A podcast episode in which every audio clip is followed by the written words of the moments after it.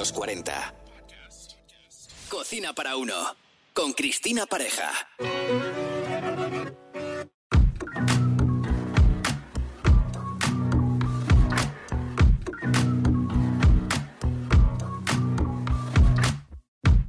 Bienvenido a Cocina para Uno. Te habla Cristina Pareja.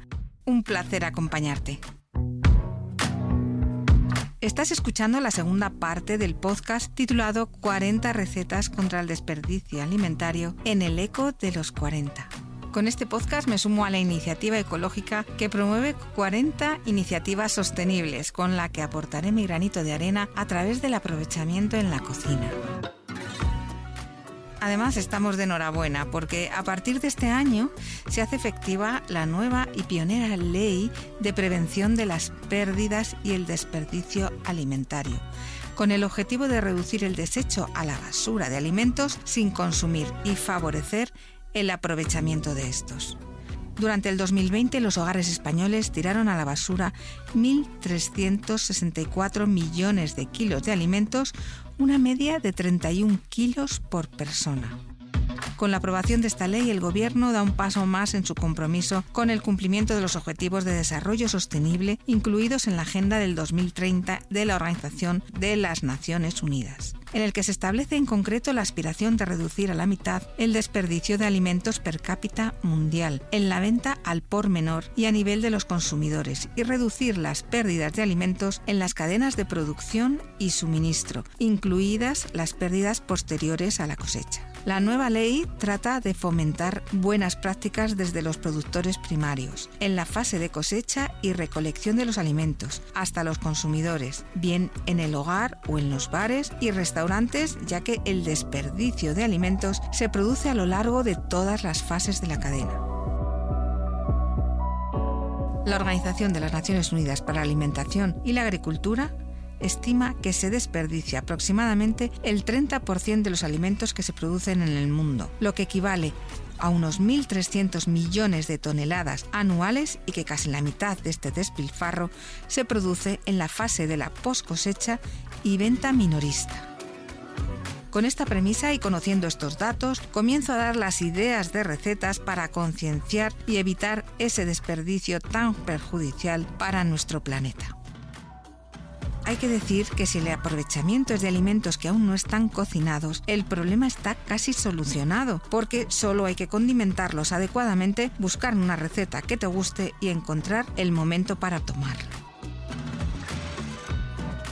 Con el aprovechamiento de los alimentos cocinados hay que pensar en soluciones para que no parezca que estamos comiendo lo mismo. Colocar ese alimento en una nueva receta. Por tanto, si esos alimentos ya están cocinados, debemos evitar en la medida de lo posible no calentarlos mucho más. Si ya está cocinado es bueno condimentar con las salsas que más usamos, como la bechamel, la mayonesa o la salsa de tomate. Las salsas se usan para dar jugosidad a la carne, al pescado o a las verduras, pero cuando calientas por segunda vez el alimento pueden quedar algo más secos. Y es bueno recurrir a esas salsas madre, que os conté con detalle en un episodio anterior titulado Las 5 salsas básicas que debes conocer. La forma de presentarlo es muy importante porque sabiendo que es un aprovechamiento parece que cuesta más que entre por los ojos, pero si se presenta con intención de agradar, ese plato es un reciclado perfecto.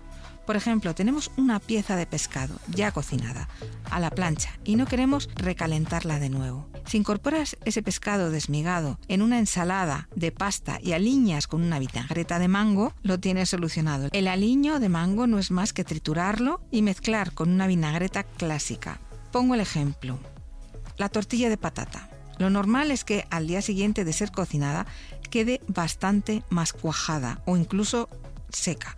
Para darle una nueva vida a esa tortilla, pica media cebolla, rehoga unos minutos, añade una pizca de pimentón y retira del fuego. Y añade ese trozo de tortilla que te sobró del día anterior. Cubre con ese aceite de pimentón y cebolla calienta suavemente para que no se queme el pimentón y tendrás una tortilla de patatas lista para tomar.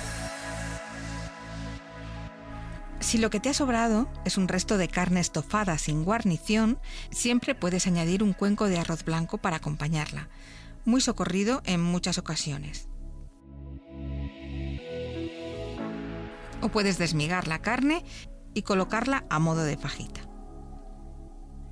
Algo que todos tomamos de vez en cuando son las tostadas de.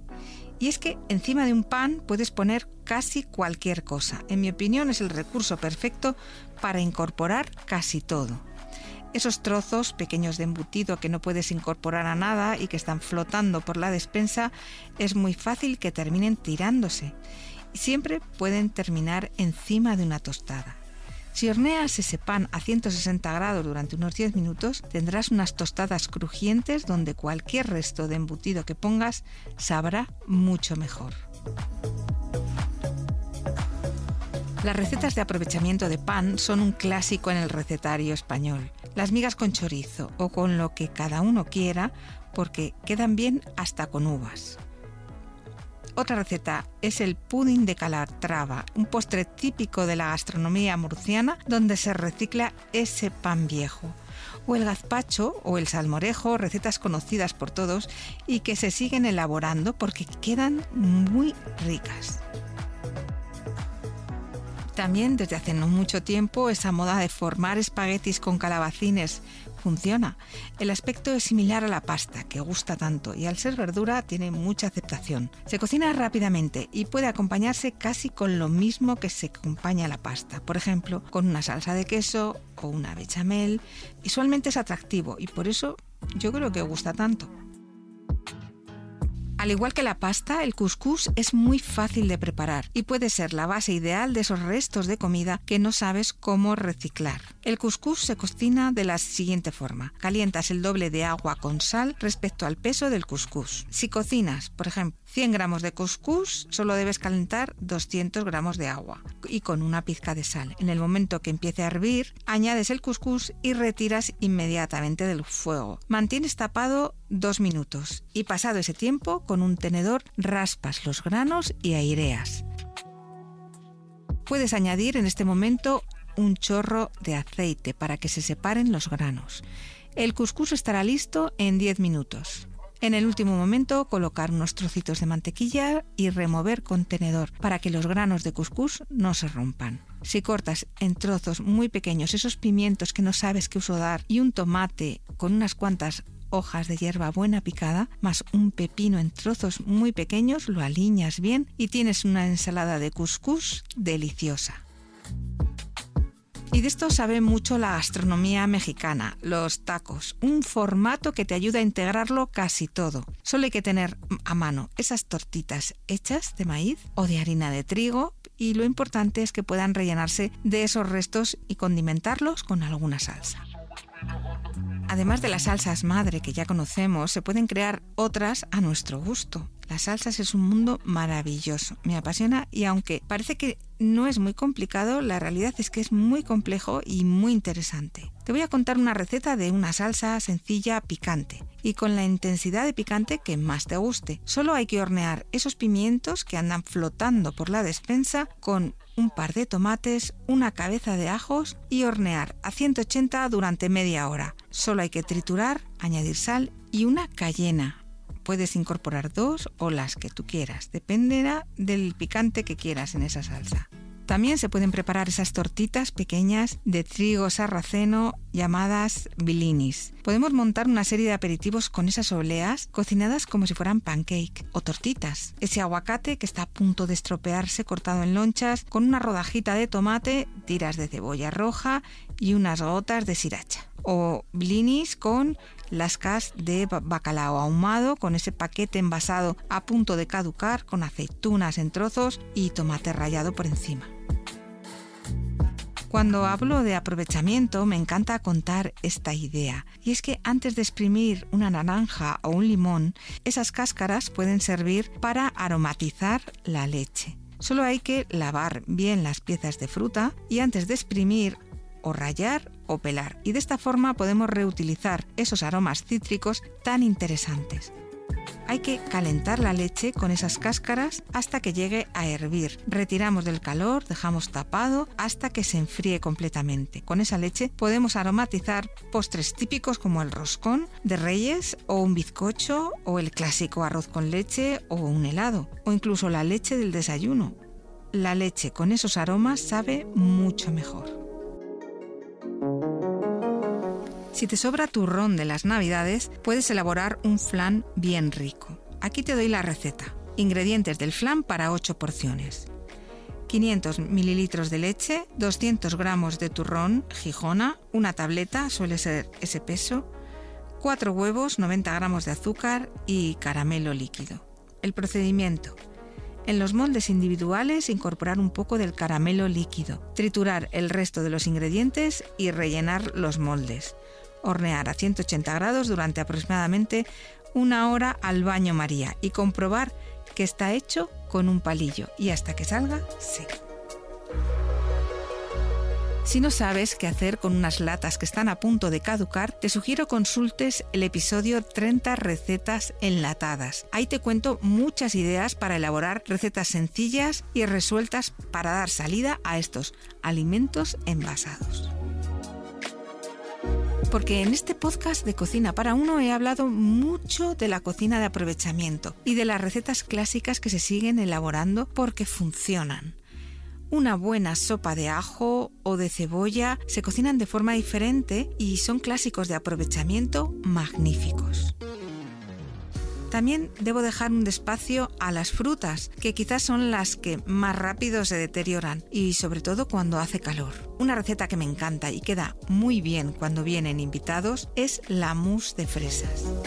Hecha a base de 150 gramos de fresas, 3 claras de huevo, 80 gramos de azúcar glass. El procedimiento es congelas las fresas y trituras con la mitad del azúcar. Por otro lado, montas las claras e incorporas el resto del azúcar. Junta el merengue con las fresas, con movimientos envolventes. Enfría y ya tienes lista tu mousse de fresas.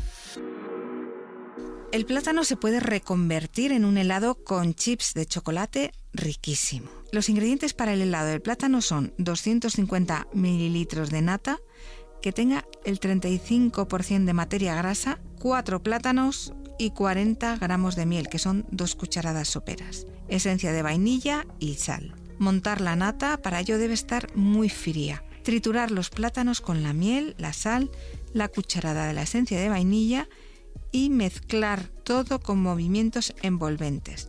La nata con el resto de los ingredientes y enfriar en el congelador. Al cabo de una hora incorporar los chips de chocolate y remover.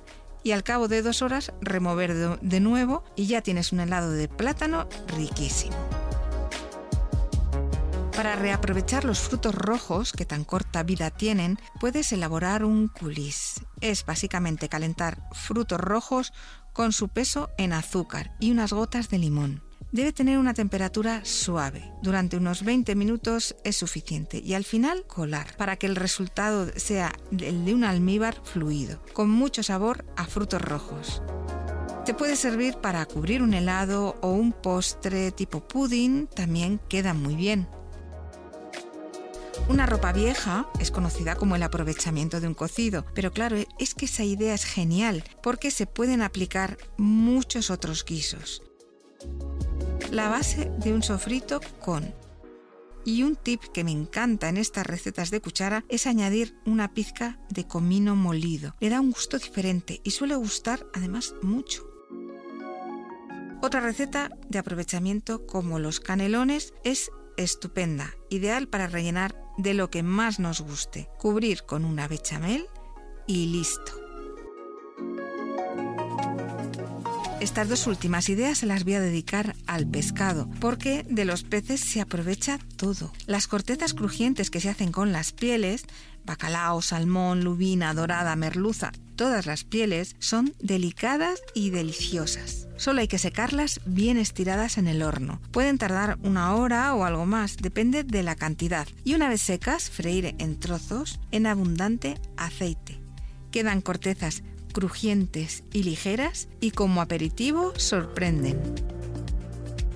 Por último, aprovechar el pescado es cocinar sus espinas para formar unos caldos estupendos que pueden servirnos en las salsas o en un risotto o en un arroz o en lo que se te ocurra. Lo importante es aprovecharlas. Y en el episodio de cómo preparar caldos básicos te explico cómo se elabora el fumet.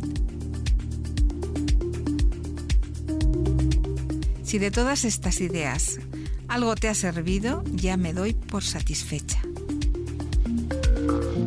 Y hasta aquí el episodio de hoy. Un placer acompañarte. Hasta pronto.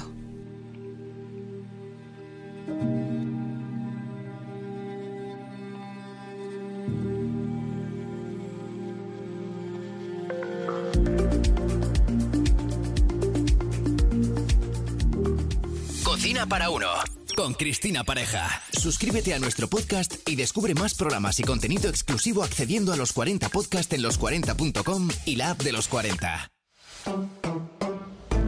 Los 40.